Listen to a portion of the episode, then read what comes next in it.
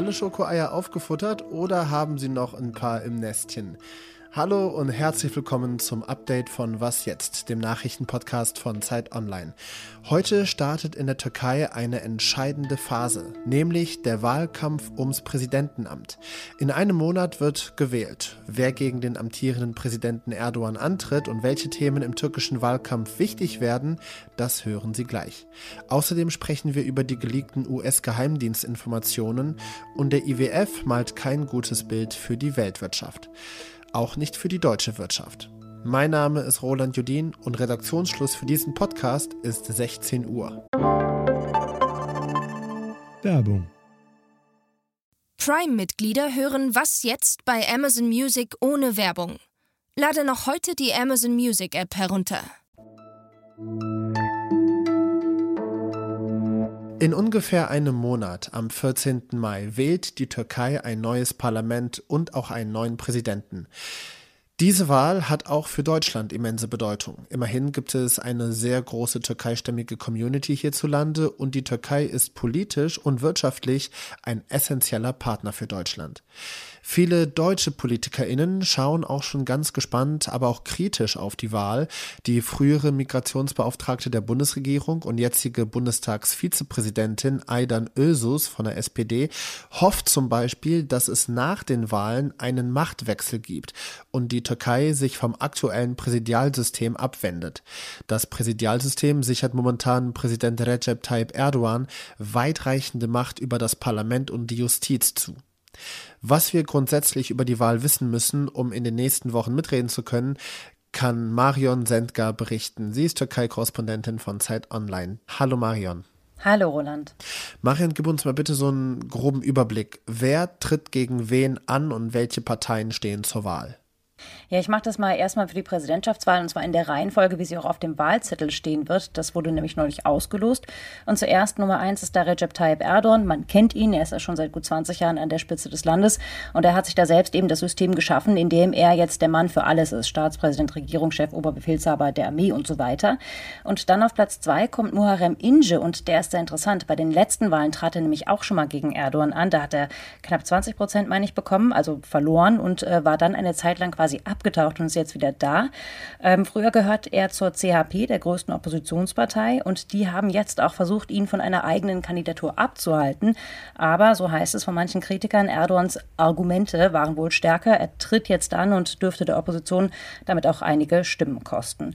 Und auf Platz drei der Stimmzettel steht dann Kemal Kılıçdaroğlu. Er ist Chef der säkulär-patriotischen CHP seit 13 Jahren schon. Und die CHP ist nicht nur die größte ähm, Oppositionspartei, sondern sie ging auch in der heutigen Form direkt aus der Partei von Staatsgründer Atatürk hervor. Und äh, ja, Kılıçdaroğlu ist, ist alles das, was Erdogan eben nicht ist. Das kann man so sagen, denke ich. Er ist ultrademokratisch. Er hat eine wirklich weiße Weste. Er ist sehr ruhig und das ist vielleicht ein Nachteil. Er hat bisher keine außenpolitische Erfahrung. Welche Themen werden denn im Wahlkampf eine Rolle spielen? Das ist ganz klar immer die schlechte Wirtschaftslage ist ein ganz großes Thema. Kilic Darudo von der CRP war vor der Politik schon sehr lange in führenden Positionen in den staatlichen Versicherungsgesellschaften, also Buchhalter im Grunde.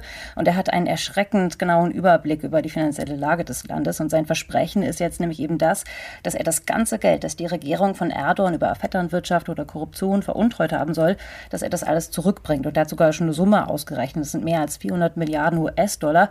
Und Kilic Darudo sagt, er hat auch Beweise, Preise, er hat Kontonummern, um das Geld auch zu bekommen. Ähm, und außerdem hat er auch ein starkes internationales Wirtschaftsteam im Rücken und sagt, dass er die, die schlechte Lage binnen eines Jahres verbessern will. Zumindest so, dass, Zitat, man wieder atmen kann in der Türkei. Und ein anderes wichtiges Thema dürfte die Sicherheit des Landes sein. Da gliedern sich eigentlich zwei Themen drunter. Einmal sind damit die Flüchtlinge gemeint. Äh, und da sind eben beide, Erdogan und Kılıçdaroğlu, versprechen, dass sie jeweils schneller als der andere und auch mehr als der andere, der ja mehr als vier Millionen Syrer und Afghanen im Land zurückschicken schicken werden. Außerdem gehört auch mit zur Sicherheit Terror und da kann es für die CRP noch sehr heiß werden. Äh, sie wird nämlich auch von der prokurdischen HDP unterstützt und da gibt es ja immer auch Vorwürfe von, der Regierung, dass die HDP äh, zur Terrororganisation PKK gehören soll. Vielen Dank, Marion Sendker, Türkei-Korrespondentin von Zeit Online. Ja, der Wahlkampf in der Türkei wird uns also noch in den kommenden Wochen beschäftigen. In Deutschland sind Wahlkampfauftritte von türkischen Politikern verboten. Es wird aber Wahlkampfveranstaltungen geben, auf denen unter anderem für die türkische Regierungspartei AKP geworben wird. Und die CDU-Bundestagsabgeordnete Serap Güler sagte, dass solche Veranstaltungen der Integration schaden würden.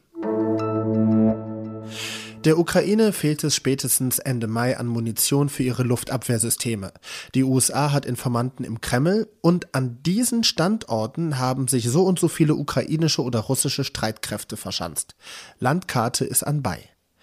Derart Informationen sind in den geleakten US-Geheimdienstdokumenten vorhanden. Laut Recherchen amerikanischer Medien und des britischen Recherchekollektivs Bellingcat kursieren diese Dokumente schon seit Wochen im Netz und wurden dann durch Chatforen der Gaming-Szene weit verbreitet. Für die USA ist so ein Leak mindestens peinlich. Wie die Politik versucht, die Lage unter Kontrolle zu bringen, weiß Johanna Roth, US-Korrespondentin von Zeit Online. Im Pentagon, dem US-Verteidigungsministerium, da versucht man jetzt natürlich herauszufinden, zum einen, wer verantwortlich ist für dieses Leak, ähm, wer also diese Unterlagen mutmaßlich abfotografiert und verbreitet hat, aber auch wie groß der entstandene Schaden ähm, eigentlich ist, wer alles Einblick hatte, welche Gefahren zum Beispiel daraus entstehen, zum Beispiel für Agentinnen und Agenten. Ähm, es geht ja offenbar aus diesen Dokumenten hervor, wie weit die Arme der US-Geheimdienste sozusagen reichen, etwa in russische Regierungskreise hinein. Das sind also wirklich ähm, ja, sehr konkrete Gefahren, die sich daraus ergeben. Ähm, dann ist nun die Frage, wie geht es weiter in der Ukraine? Ähm, es sind ja wirklich sehr sensible Informationen darunter über die ukrainische Verteidigungsstrategie die mögliche Gefahren bergen, ähm, weil die russischen Angreifer jetzt eben sehen können, zum Beispiel, welche Punkte in der Luftabwehr sind äh, verwundbar, äh, wo könnten sie leichter angreifen. Der Internationale Währungsfonds prognostiziert ein sehr schwaches Wirtschaftswachstum weltweit. In Washington DC hat der IWF heute seine Prognose für das laufende Jahr vorgestellt. Derzufolge wächst die Weltwirtschaft um 2,8 Prozent, was historisch gesehen sehr langsam ist und auch niedriger ist als das Wachstum von 3,4 Prozent vergangenes Jahr. Das deutsche Bruttoinlandsprodukt soll laut IWF sogar um 0,1 Prozent schrumpfen. Diese Prognose ist deutlich negativer als Schätzungen führender Forschungsinstitute hierzulande, die vor gut einer Woche der hiesigen Volkswirtschaft ein leichtes Wachstum von 0,3 Prozent vorausgesagt hatten. Was noch? Ungefähr dreieinhalb Millionen Menschen in Deutschland waren noch nie im Internet. Genauer gesagt, das Statistische Bundesamt teilt mit, dass laut Erhebungen im vergangenen Jahr knapp 6 Prozent der 16- bis 74-Jährigen noch nie im Internet waren. Dabei gilt, je älter Menschen sind, desto höher ist der Anteil der Offliner. Bei den über 65-Jährigen ist rund jede und jeder fünfte ohne Internet. Das heißt, noch nie eine Pizza online bestellt, noch nie eine E-Mail geschrieben, noch nie was auf Google gesucht krass, wie soll das gehen?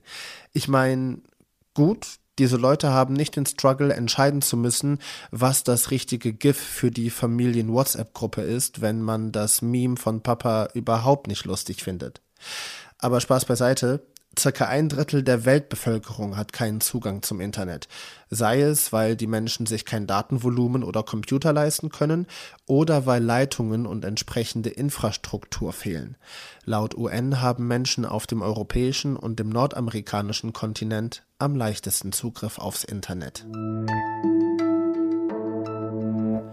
Und das war das Update von Was jetzt. Morgen früh begrüßt Sie an dieser Stelle meine Kollegin Azadeh Peschman. Bei ihr geht es unter anderem darum, wie sich die Dürre in Italien auf die Landwirtschaft des Landes auswirkt. Mein Name ist Roland Judin. Schönen Dienstagabend Ihnen noch.